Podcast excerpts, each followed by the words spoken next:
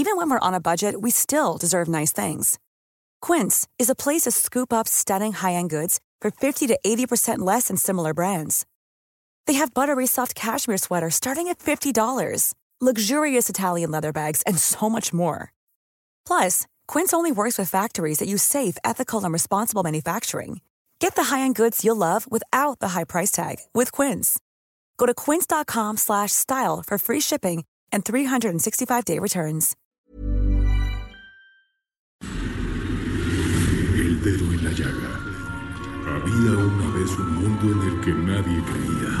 Un país de historias inexplicables. Una nación con personajes asombrosos. Santo Tomás tenía razón. Hay que ver para creer. El México increíble. Las verdades que duelen. La voz de los que callan. El dedo en la llaga. Infórmate, diviértete, enójate y vuelve a empezar. The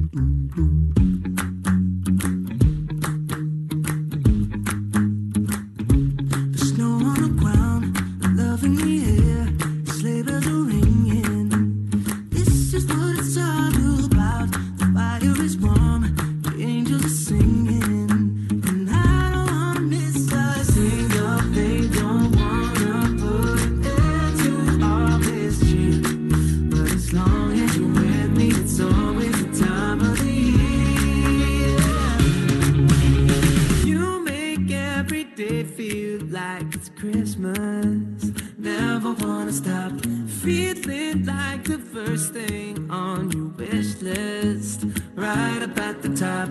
I I'm feeling inside. Hola, hola, muy buenas tardes, ¿cómo están? Los saludo con mucho gusto desde los micrófonos del dedo en la llaga en este martes 12 de noviembre del 2019. ¿Y qué canción estamos escuchando, Oscar Sandoval? Mi querida Adri, se nos adelantó la Navidad. La productora Y que esta- le encanta la Navidad y nos adelantó toda la Navidad. Siento que ya voy tarde para el arbolito y estamos escuchando Like It's Christmas, que es de los Jonas Brothers, que regresaron a la escena musical en 2019 después de una pausa en 2013.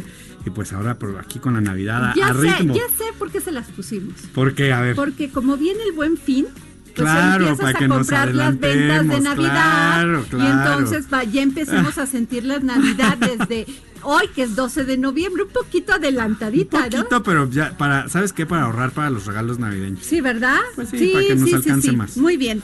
Oscar Sandoval, eh, hoy es el momento optivo, Ay. pero dinos, ¿por dónde nos escuchan? Fíjate que le vamos a dar la bienvenida a quienes nos sintonizan desde el Heraldo Radio Acapulco, desde el 92.1 del FM, ¿cómo ves?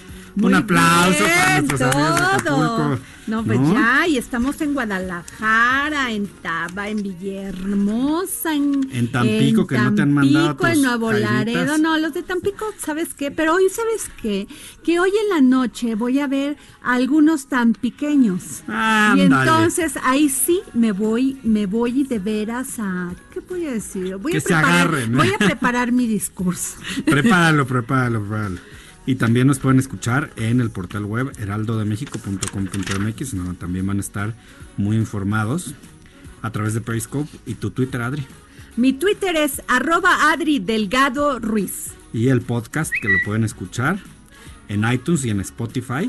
Y solamente tienen que poner ahí en el buscador el dedo en la llaga o el Heraldo Radio. Y fue muy fácil, ¿eh? Ayer que lo busqué en Spotify, fue, pero rapidísimo. Nada más tienen que buscar el dedo en la llaga y ahí sale su segura servidora. ¿Y sabes qué Adriana tienen que Delgado. hacer? Ponerlo entre los favoritos el dedo en la llaga. Sí, no, bueno. Para que no ya. batallen en buscar y nada más Sí, escuchen ya. el último o el que más les haya gustado.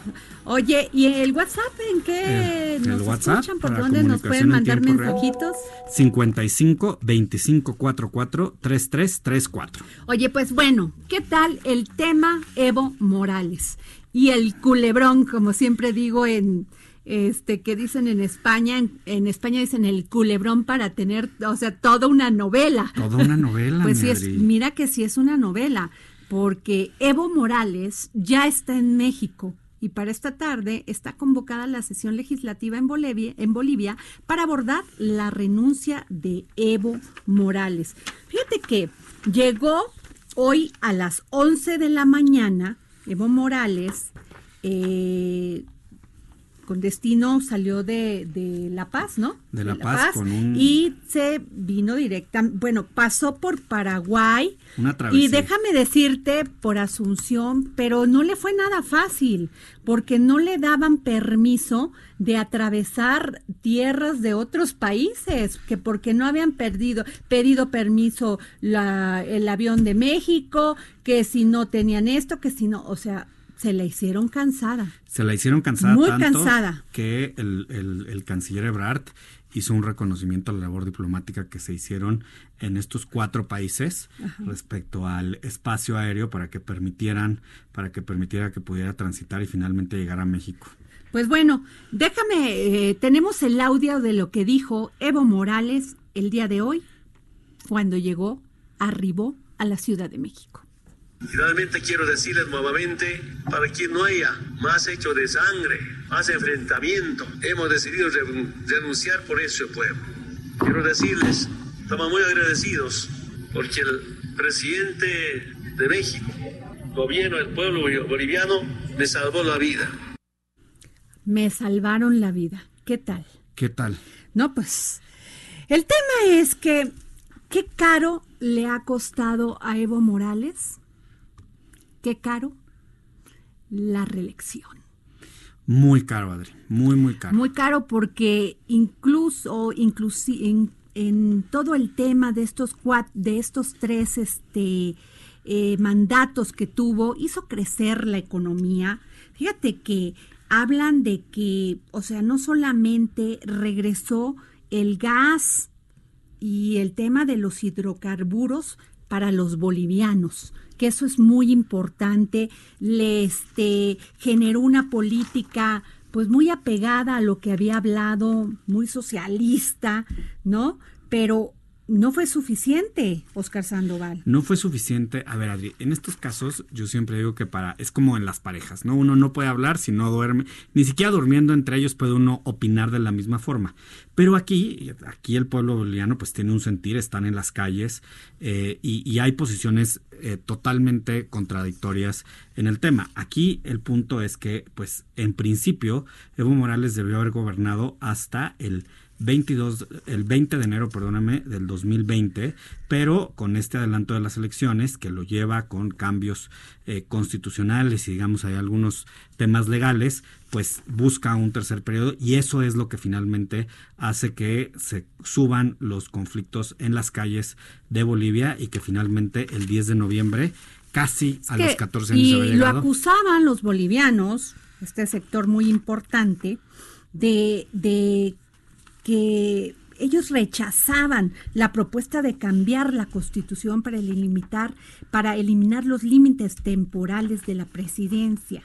Muchos de los manifestantes llevaban un letrero que decía no es, no es, no, así no, y respeta mi bono, mi voto. Sí. O sea, creo que lo que le pasa a los hombres del poder siempre es un tema de golatría. Si, si no son ellos los que hacen el cambio, ya no puede haber nada más. Nadie más y nada más. Exactamente, Madre. Y aquí lo que tú decías acerca de la economía de Bolivia, que ciertamente da resultados, digamos, muy positivos y muy distintos a los que venían arrastrando los bolivianos, esto sin contar los altísimos niveles de pobreza que existían, pues lo tenían en un muy buen lugar. Pero no, ¿qué bueno, crees? no solamente eso, sino en tema de género, Oscar, cambió todo, toda, todo, toda la dinámica. Las mujeres eran discriminadas de entrar a lugares, o sea, tenían que llevar esto que le llaman las bolivianas la pollera. Ahora ya las ves con tacones, con falda corta, de veras, había una misoginia espantosa. Llegó Evo Morales y cambió toda la dinámica de género para, para este, y no solamente, muchísima eh, libertad a aquellas, o sea, no solamente a las mujeres, sino también a, a, a otros grupos. A todos los grupos. O sea, claro. el hecho de que llegara un indígena, pues les da una voz distinta. Y fíjate nada más, el PIB a precios actuales en 2005 en Bolivia era de 9.549 mil millones de dólares. En 2018 alcanzó los 40.288 mil millones de dólares. En temas de la inflación, que hace muchísimo daño a la, a la, a la economía, sobre todo a las clases más desprotegidas, bajó de 2005 de 4.91% a 2018 en 1.51% el dato de esperanza de vida, Adri, que es muy importante porque habla de los cambios de las condiciones eh, de salubridad, de alimentación, de educación, cambió de 65.3 años en 2005 a 70.9 en 2018. No, bueno, el tema, y fíjate cómo empezó todo, ¿eh? Cómo empezó esta, esta revolución boliviana y todo fue en 1980, que llevó años de inestabilidad y una, en una economía complicada que no mejoró, que no mejoraba la vida de los bolivianos. El descontento, Oscar, estalló en el 2003 cuando Gonzalo Sánchez de Lozada, el presidente que se decía en aquel entonces que era apoyado por los Estados Unidos, y que hablaba español pero con un acento estadounidense. Imagínate.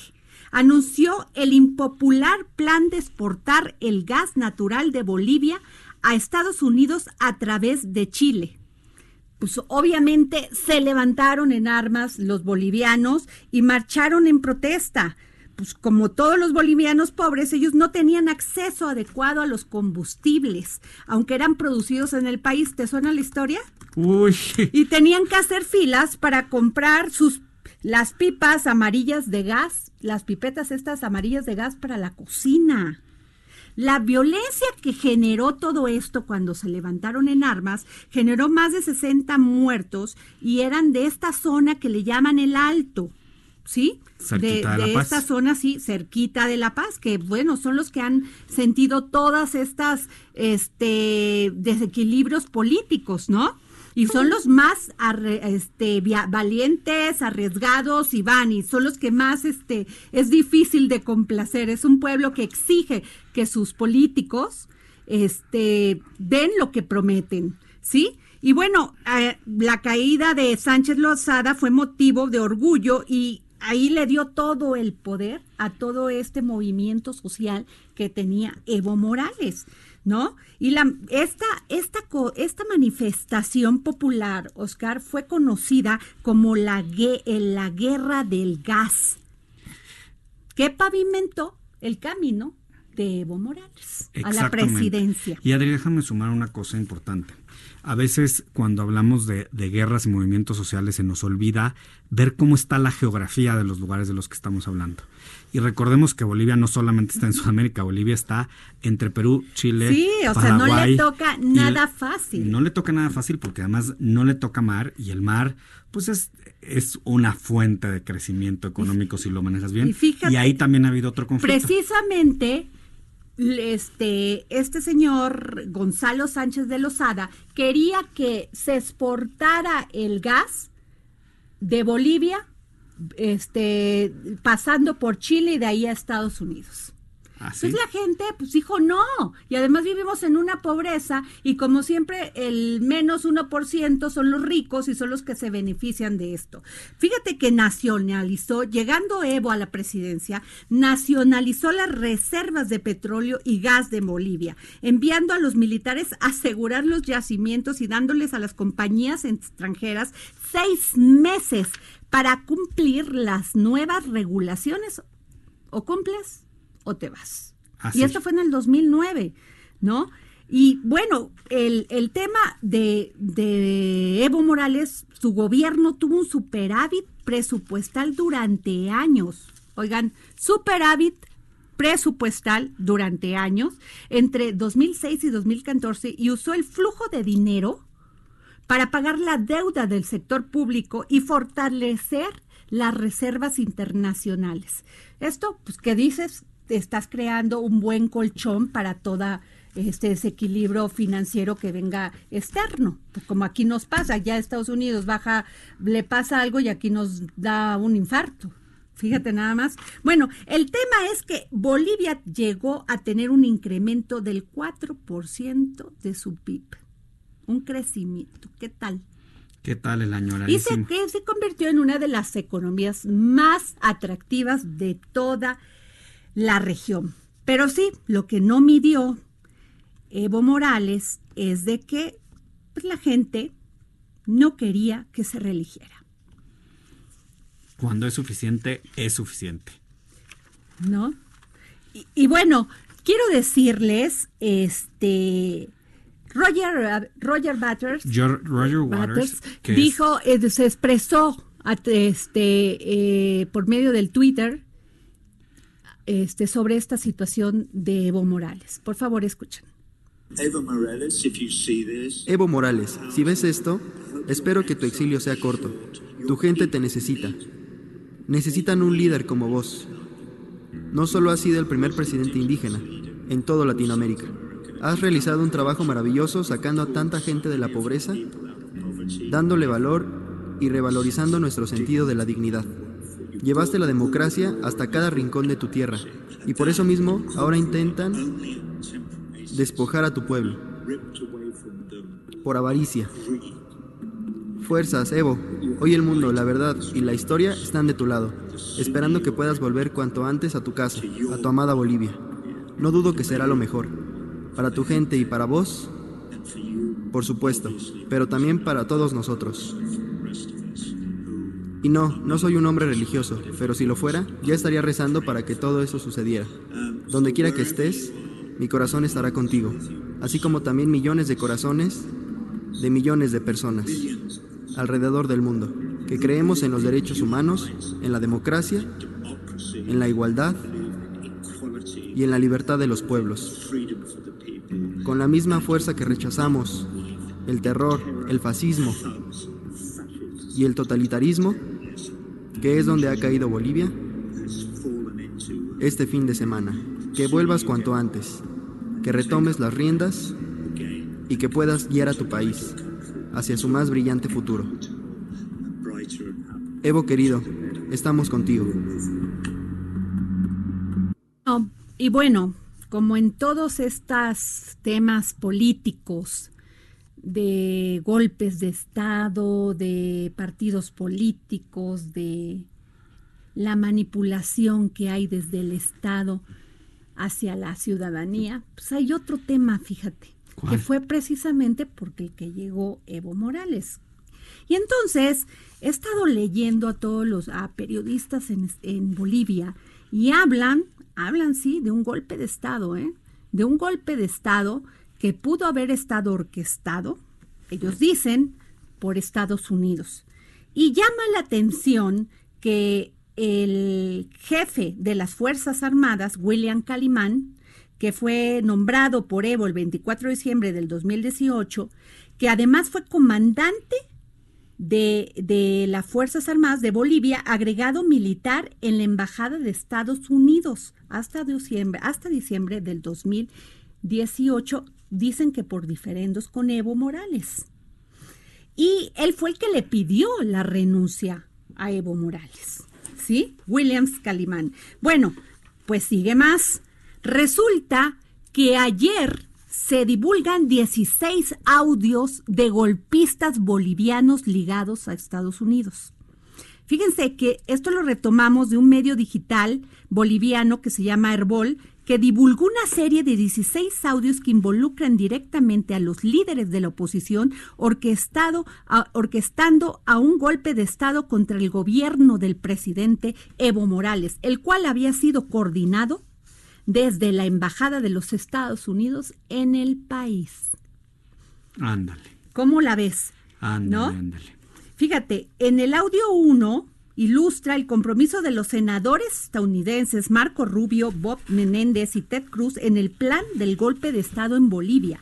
En el audio 2, un miembro de la oposición boliviana y presunto es militar hace un llamado para el levantamiento armado. En el audio 3, un miembro de la oposición bolivia boliviana, aún por identificar, propone señalar las casas de los partidarios del partido político del presidente para infundir miedo en la población e influir en ellos más tarde para apoyar el golpe de Estado. Fíjate, se metieron a la casa de Evo y destrozaron todo. Y además se grabó, pero sin perder un solo detalle. O sea, eso ya estaba preparado. Luego, Cuatro, un miembro de la oposición boliviana, aún por identificar, plantea la estrategia a seguir por la oposición boliviana, estableciendo, estableciéndose como una premisa que invalida las elecciones el 20 de octubre, genera un levantamiento militar civil y crea una huelga nacional. Además, comentó que hay miembros activos de las Fuerzas Armadas Nacionales y la policía que apoyaría estas acciones. Pero tenemos otro audio, que es el representante de la OEA de Estados Unidos, de el representante de Estados Unidos ante la OEA. Y escuchen lo que dice. Las fuerzas policiales y militares permanecieron neutrales en apoyo a la Constitución boliviana. Como cero, rechazamos esta Cero, rechazamos este reclamo ridículo de que la anulación de una elección fraudulenta sea un golpe de Estado. Observamos que el expresidente Morales en realidad renunció a sí mismo. Si hubo alguna vez una amenaza para la democracia, fue la realizada por el gobierno de Bolivia, encabezado por el expresidente Evo Morales y, defendida por el exministro Pari en esta misma Cámara para subvertir la voluntad del pueblo. El pueblo boliviano quería elegir a su presidente, como tiene derecho a hacerlo en una democracia. La oposición insistió en elecciones libres y justas como lo requiere el derecho electoral de Bolivia. Las fuerzas policiales y militares permanecieron neutrales en apoyo a la constitución boliviana como es su deber. Todos estos grupos estaban protegiendo a los bolivianos de un presidente que estaba desesperado por mantenerse en el poder. Bueno, pues Carlos Trujillo, representante de Estados Unidos ante la OEA, dice, Rechazamos este reclamo ridículo de que la anulación de una elección fraudulenta sea un golpe de Estado. Pero pues sí deja como que, como que esa suspicacia y esa sospecha, porque el tema del gas viene desde, desde cuánto. O sea, es un tema que incluso ocasionó muertes en el 2003. Fíjate, Adri, que para poner el dedo en la llaga y hay que poner también hechos importantes, ¿no? La OEA efectivamente emitió una, una auditoría sobre la elección en donde efectivamente se habla de ciertas irregularidades, como que el 23% de las actas eh, tenían irregularidades, como que había actas de votos en el exterior que habían sido escrutadas en Argentina que tenían el 38% que tenían inconsistencias, pero también hay que recordar que tras este informe de la OEA, eh, Evo Morales y previo a esta invitación y renuncia, eh, indicó que renovaría el Tribunal Supremo Electoral, como lo sugirió la OEA, eh, la OEA perdón, y que sí, pues, pidió que nuevas, elecciones. Sí, pero el tema es más de fondo. Claro, claro, claro. El tema es lo que te estoy diciendo, o sea, que hay suspicacia, que salieron estos, estos este, audios que yo creo que se juntaron muchísimas cosas. Esto y la necedad, necedad de Evo Morales por reelegirse. Si ya había hecho bien tres mandatos y el pueblo ya no lo quería ahí, o sea, además iba a salir con flores y guirnaldas.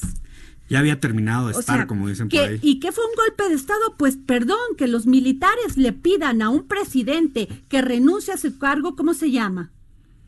Aquí en China se llama golpe de Estado habrá quien haga precisiones al respecto. A ver, pues entonces házmelas porque yo ahí sí no le entendí. Sobre todo porque, digamos, es una por, por, la forma. Bueno, a ver, yo nomás te digo que los golpes de Estado, los golpes de Estado en, en América Latina han estado presididos porque los militares salen a la calle y ellos son los que deciden el futuro de la soberanía.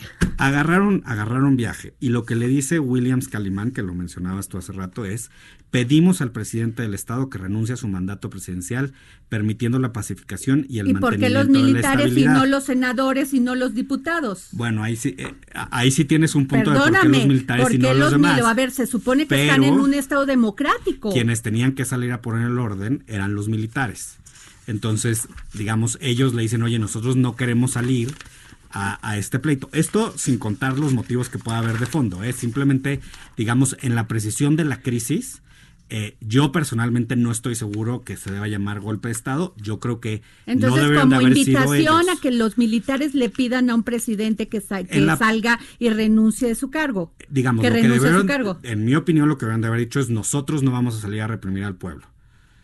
Y entonces ahí hubiera habido un desacato. Pero, pero hubo, al- el al- presidente Morales mandó a reprimir al pueblo así, golpearlo y...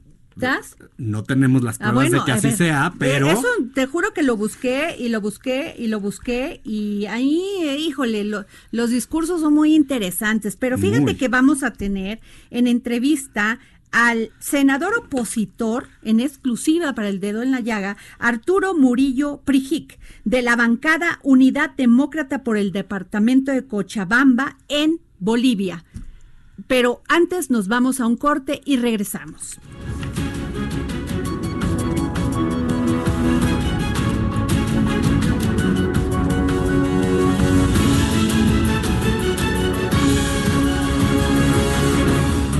Escríbenos al WhatsApp en el dedo en la llaga 55 25 44 33 34 55 25 44 33 34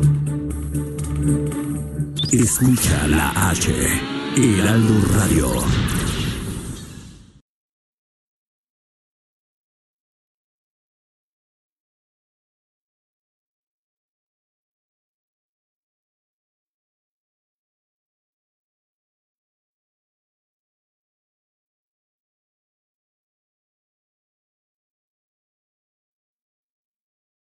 Heraldo Radio. La HCL se comparte, se ve y ahora también se escucha.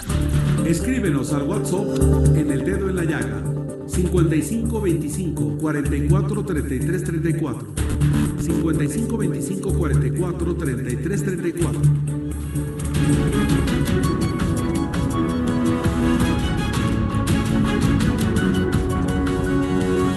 regresamos aquí al dedo en la llaga y bueno, fíjense que estamos localizando al senador opositor Arturo Murillo, pero nos dicen que a lo mejor está entrando, está en una reunión. Ah, él está haciendo uso de la palabra, pero vamos a ver este si nos puede contestar Joeli, por favor, porque ya este lo anunciamos aquí a nuestro público y queremos saber qué está pasando en Bolivia, ¿no? Oigan, este, bueno, a ver, ¿qué es golpe de Estado, Oscar estábamos, Sandoval? estábamos entre que si era golpe de Estado o no era golpe de Estado. Fíjate, vamos a empezar por lo amable. A ver. En la Real Academia Española de la Lengua. Golpe de Estado, destitución repentina y sustitución por la fuerza u otros medios inconstitucionales de quien ostenta el poder político. Ajá. Aquí lo que tenemos que analizar es si la sugerencia, la invitación de los militares se define como otros medios inconstitucionales.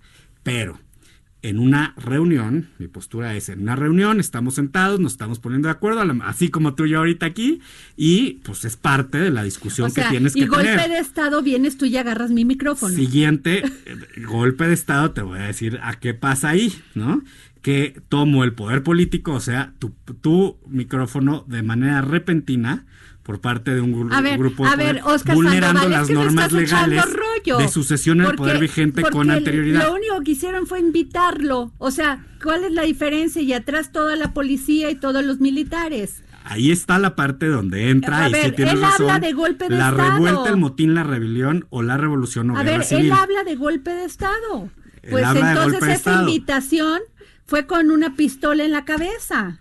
Y además, estas... estas No sabemos si fue con una pistola en la Bueno, cabeza. a ver, es obvio, es una, es un decir, pero de que renunció, renunció y el- los militares decidieron. Yo lo único que quería preguntar es, ¿qué hice, qué, dónde estaba el poder judicial y el poder legislativo? Ahí está donde está el senador discutiendo cómo procede este tema, porque acuérdate que también vinieron las renuncias para abajo y luego le tocaba a la senadora, ahorita te digo el nombre, re- tomar no, ese bueno, papel. ¿sabes qué? O sea, le voy a, le- ¿sabes qué, Oscar Sandoval? Le voy a decir a Robert Green que te dé unas clasecitas, ¿eh? Porque No, no, no, no, son precisiones muy importantes. Ahora, de que en los movimientos y Aquí dado y que en tenía China el poder, tenía se una ve muy fuerza, sí. turbio eso. Se ve muy turbio. Eso sí, ahí sí no te lo niego. Que se ve muy turbio, se ve muy bueno, turbio. yo hasta dije, ¿cómo es posible? O sea, lo van a dejar salir de Bolivia, pues ya salió. Evo Morales ya está en México. Y Evo que Morales si le gustan a los panistas o no le gustan los panistas y esto, bueno, eso es otro tema, porque aquí tenemos tratados que permite, ¿sí? El asilo político. Y más cuando son por temas de, de golpes de Estado, por guerras, por Nada más que también allá Bolivia tiene que ponerse de acuerdo de si fue legal o ilegal, o golpe de Estado o no golpe de Estado, lo que sucedió, ¿no? Que todavía no encontramos la respuesta ahí. No, bueno, pues este. Ahí, ahí también, que es ver, en donde, el- que es la, la discusión de la libre Fíjate nada autodeterminación más, de los yo, pueblos. yo vuelvo a decir, o sea, era un presidente que había logrado transformar a su país, que había logrado que la economía tuviera un desarrollo, que el crecimiento fuera impresionante, o sea, lo que nunca había vivido Bolivia, que siempre había sido, eh, le habían tenido un pie en el cuello y los pobres sí eran pobres, ¿no? ¿Te suena la historia? Y- y resulta que llega Evo y cambia todo. Pero el tema de todos los políticos es perpetrarse en el poder. O sea, a fuerza, como si no hubiera otro. Como Le si hubiera no hubiera dejado pasar a alguien más de su partido, ¿no? Sí, y sabes qué, y pasar a la historia de otra Claro, forma. ¿no? o sea, que eso que está. Ahora, quién sabe, porque la vida al otro día cambia, ¿eh? Mañana la que no sabemos y la vueltas. política da muchas vueltas y mañana no sabemos qué pueda pasar en Bolivia. Fíjate que te voy a Pero leer, de que va, de que está pasando, está pasando. Pero- Y Evo Morales ya está en México. te voy a leer nada más para que quede muy claro frente a tu auditorio, Adri, un tuit que hay que recordar del 11 de noviembre de Evo Morales que denunció eh, que un oficial de policía anunció públicamente que tiene la instrucción de ejecutar una orden de aprehensión ilegal en su contra. Pues sí. ¿No? O sea, a ver, sí, sí había un, una Y a ver si no tiene nada que ver eso con lo que te digo que muchos periodistas bolivianos hablan del tema del gas. Sí, sí. ¿sí?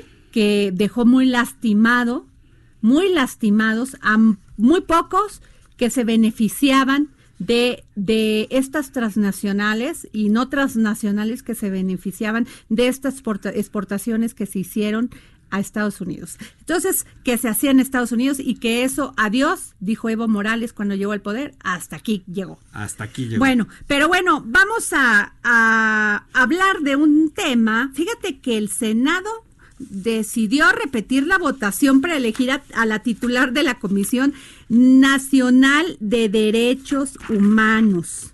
¿Qué tal? Pero tenemos a Claudia Ibet. Bueno, es que ese tema, ese es otro culebrón. Ese es otro culebroncísimo. Por favor, vamos con Claudia Ibet, eh, que está ahora en el Senado. Bueno, estaba fuera porque no la dejaron entrar. No, bueno. pero, pero se enteró de todo. Y este, dinos, Claudia Ibet. ¿Cómo estás, Adri? Muy buenas tardes. Pues fíjate que ya me logré colar. Ay, Ya ya, es que eres entrar. tremenda. Culebrón y... Pero bueno, te voy a. ¿Sabes qué? Hoy tomas el avión a Bolivia. ya. Con mucho gusto, Adri. Yo me voy para allá a cubrir lo que tú me digas.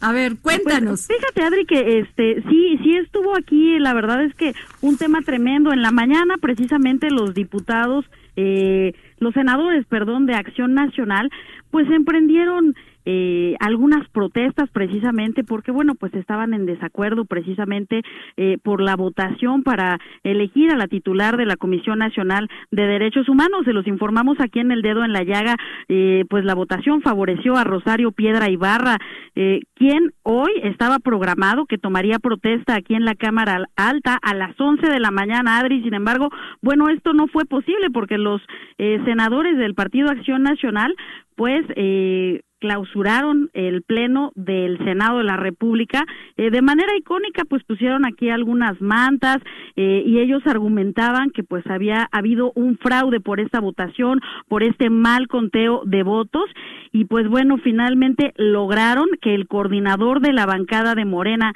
y presidente de la Junta de Coordinación Política, Ricardo Monreal, anunciara a Adri Oscar una nueva elección. Escuchemos. He estado reuniéndome con todos los grupos parlamentarios. Me reuní con el PAN, con el PRI, con el PRD, con Movimiento Ciudadano, con el PT, con el PES. Y ahora estoy en un debate interno con Morena. ¿Pero cuál es el ofrecimiento? una nueva elección, porque no queremos que haya dudas, porque nosotros somos hombres limpios y Morena como grupo parlamentario no puede estar sometido a la duda o a la desconfianza. No tiene precedente histórico. No hay incluso ningún fundamento jurídico para hacerlo. Sin embargo, es de voluntad política, con el riesgo de que no se logre la mayoría o que se logre. Es una nueva elección.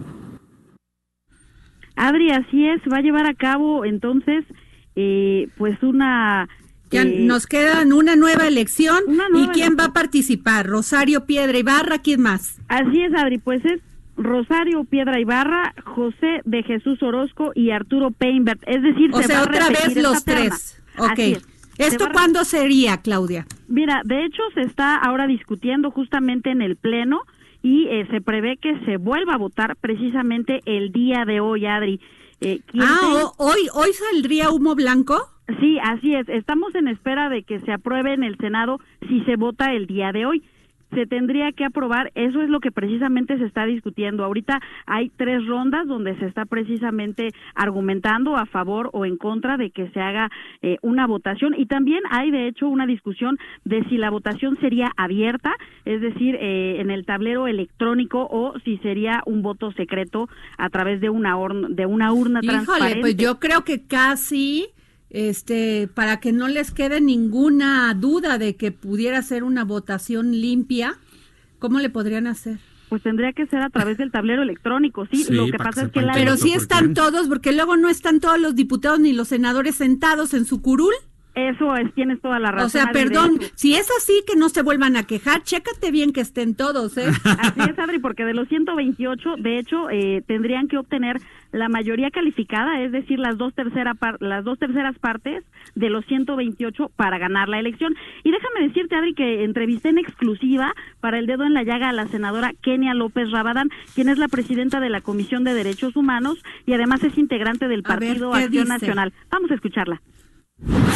Hemos dado una batalla para que se respete la Constitución, para que se reconozcan los 116 votos que se emitieron, para que se reconozca que se desaparecieron, robaron o simple y sencillamente no contaron dos de los 116 votos y que por supuesto los 76 votos que se dieron para la presidencia de la CNDH no son suficientes para obtener las dos terceras partes que establece la Constitución.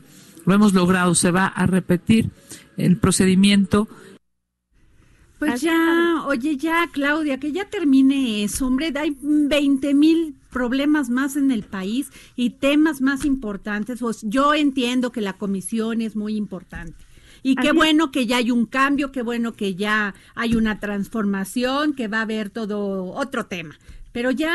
Y yo se tengo sigue una enredando pregunta. esto, Adri, porque mira, de, de hecho, nada más la precisión es que si no hay un, un ganador en esta votación que podría llevarse Sí, a cabo tendría que ir, llevarse a otra votación. nueva terna, tendría que haber una nueva terna eh, que tendría que proponer la Comisión de Derechos Humanos y la Comisión de Justicia y entonces empieza de nuevo todo. Ah. Que seguro es a lo que le apuestan los opositores, pero yo tengo una pregunta. Está muy bien la transparencia y que a todos nos quede claro que fueron votados conforme a derecho, pero a la oposición le alcanza, le alcanza para cambiar el rumbo de la elección.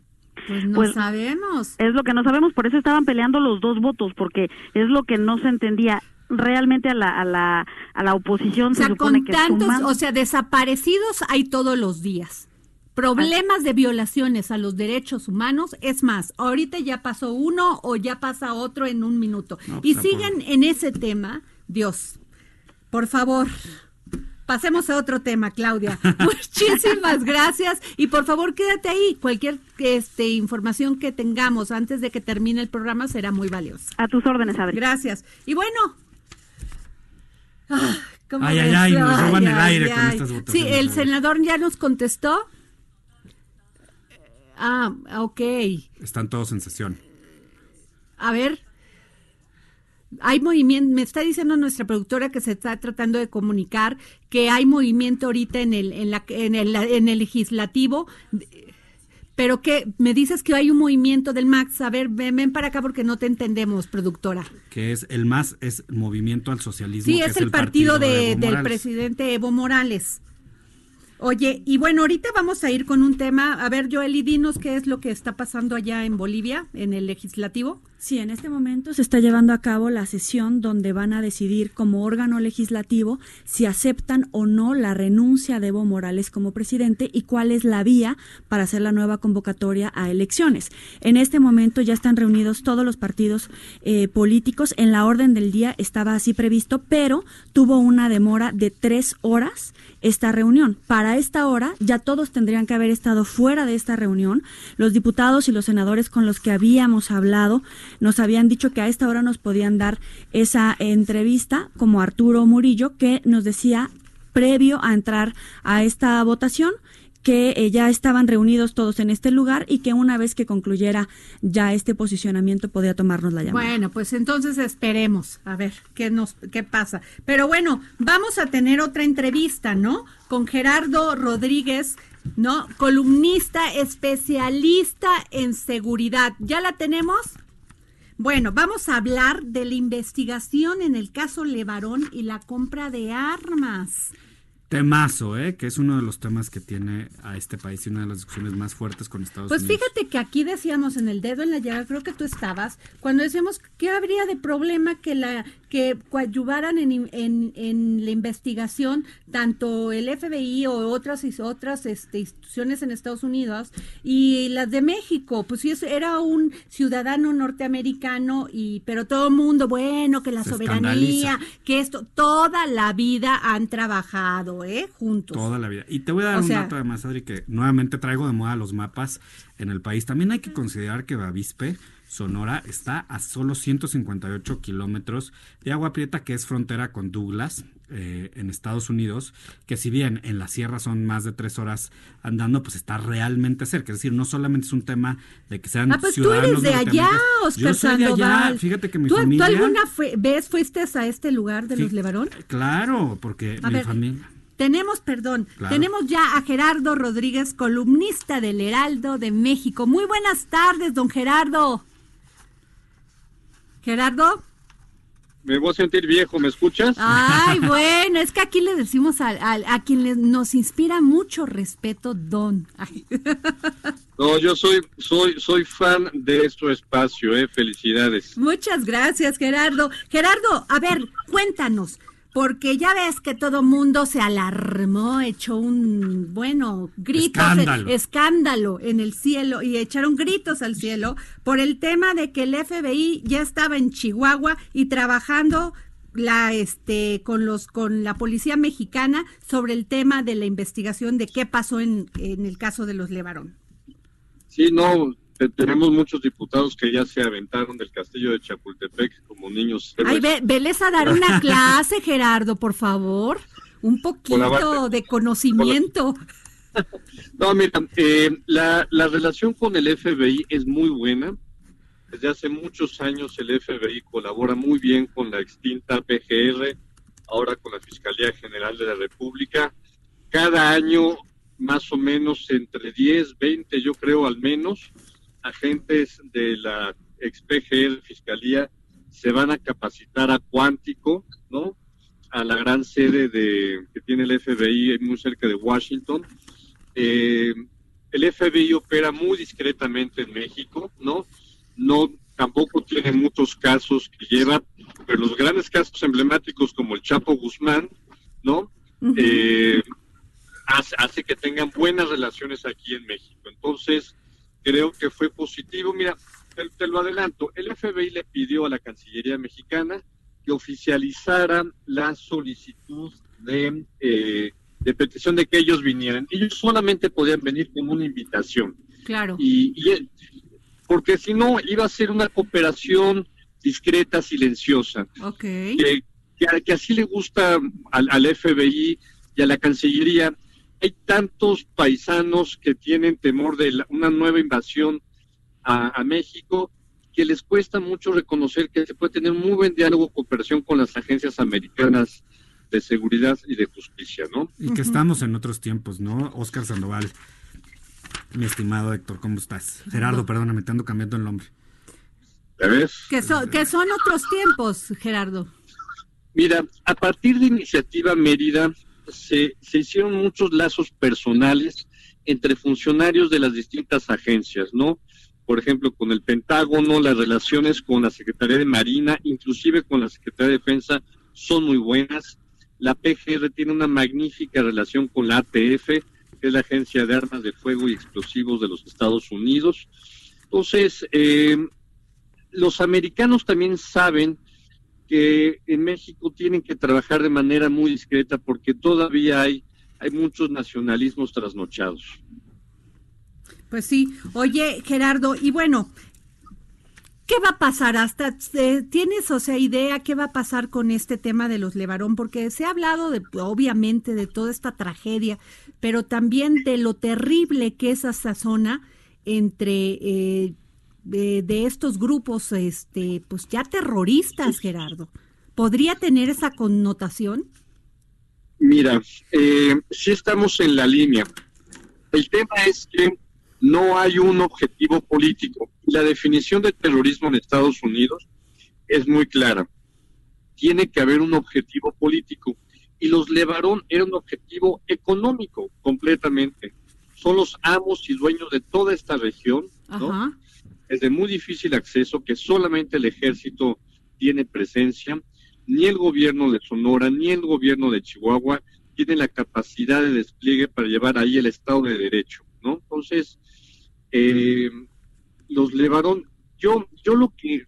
Lo Pero que como presiento- fue Gerardo, como fue, o sea, matar a niños y a mujeres indefensas, porque puedo entender una guerra entre, entre grupos, ¿no? Pero aquí fue directamente el ataque a, gen- a mujeres y niños. Sí, el, el- el tema de definirlo como terrorismo es que la, la definición es muy clara, es violencia premeditada, políticamente motivada contra objetivos no combatientes. Ok. Aquí lo que no lo que no cubre la definición de Estados Unidos es la es la premeditación política, la el, el- el objetivo político. Entonces debe de ser tratado como un crimen, sí, por supuesto, terrorífico que causa terror, pero al final del día es un delito, es un multi-homicidio. ¿no? Oye, Gerardo, he leído y es, o sea, te lo dejo a ti que nos los conteste porque tú eres el profesional de estos temas, que están últimamente como estrategia utilizando a niños como bandera en, en, este, este- en estos temas. Mira, no, yo, es yo no nueva lo veo como una, ¿no? yo, yo no lo veo como una estrategia, o sea, más bien sí quieren mandarle un mensaje a la familia Levarón, ¿no? Ok, pero oye, Eh, a uno, pero, pero, pero- matas a pero- seis, No, matas mira, a las yo no, mira, platicando este tema con, con, con algunos amigos criminólogos y que saben también de estos temas, nos huele también a que a lo mejor pudieron haber estado drogados estos tipos, ¿no? Y que sí, y que sí van sobre la familia, ¿no? A- algo tienen en conflicto lo- la delincuencia organizada con la familia Levarón que no sabemos, a lo mejor un tema de extorsión. Y eso, y eso sí nos lo tiene que aclarar la investigación. Probablemente la familia Levarón, como sabemos, Julián es, es, es un líder que se ha opuesto y la familia Levarón se ha opuesto a negociar con estos criminales. Y probablemente en represalia por, por no haber aceptado algún tipo de intimidación, es que se fueron con todo contra objetivos suaves como es eh, mujeres y niños, ¿no? Híjole, qué terrible. Sí. Oye, eh, y Gerardo, el tema de esto, también te quiero preguntar porque el tema de la de alerta por homicidios cometidos en México con armas provenientes de Estados Unidos, ¿cómo va ese tema, ese asunto? Mira, hay una magnífica colaboración tengo con la ATF aquí en México. La ATF tiene un sistema que se llama eTrace, que ellos tienen perfectamente conocimiento de todas las armas que se venden, en dónde y en qué armería en cualquier parte de Estados Unidos. Entonces, las armas que se decomisan aquí, se saca el número de registro, se sube al sistema y ellos dicen cuándo, cómo y en dónde compraron esa arma, con esa precisión. Entonces, eh, no, me, no me extraña que este sea un tema del, del grupo de trabajo de alto nivel y que vayan por la persona que compró esa arma. ¿eh? Espérame tantito, ser- eh, Gerardo, Sí. espérame tantito porque tenemos una noticia importante desde Bolivia.